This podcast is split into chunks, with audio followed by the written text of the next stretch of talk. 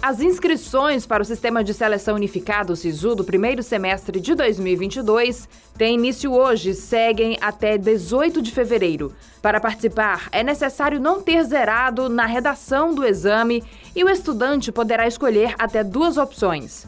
O resultado da primeira chamada do SISU será divulgado em 22 de fevereiro. A matrícula deverá ser feita entre 28 de fevereiro e 8 de março. Quem não for convocado poderá se inscrever na lista de espera até 8 de março e aguardar a chamada a partir do dia 10 do mesmo mês. Estudantes que participaram do Exame Nacional do Ensino Médio, Enem 2021, já podem consultar as vagas do sistema do SISU para o primeiro semestre. O endereço da página é sisu.mec.gov.br e a busca pode ser feita pelo nome do curso, da instituição ou por cidade. O mercado financeiro aumentou mais uma vez a previsão de inflação para este ano. Segundo a projeção do Boletim Focus divulgado pelo Banco Central, o índice de preços ao consumidor amplo, a inflação oficial do país, deve fechar 2022 em 5,50%. É a quinta vez que o mercado projeta alta de inflação neste ano. Há uma semana, a projeção do mercado era de que a inflação terminasse o ano em 5,44%. Há quatro semanas, a previsão era de 5,09%.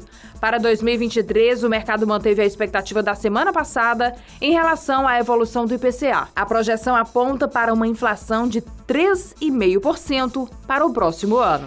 A Nova Zelândia registra números nunca vistos de casos de Covid-19 desde o início da pandemia. A primeira-ministra Jacinda Ardern adverte para período de risco sem precedentes e anunciou um plano para controle da variante Omicron, embora com medidas mais brandas. O registro pandêmico na Nova Zelândia é muito diferente do europeu. Ao longo de dois anos, a resposta do governo para o controle da doença baseou-se em confinamentos, na redução de entradas de viajantes do exterior e na aplicação do plano de vacinação.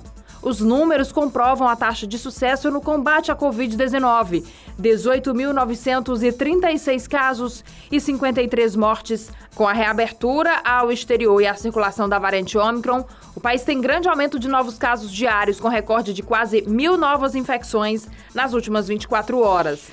A balança comercial do agronegócio brasileiro apresentou saldo positivo em janeiro deste ano de 7 bilhões e 700 milhões de dólares.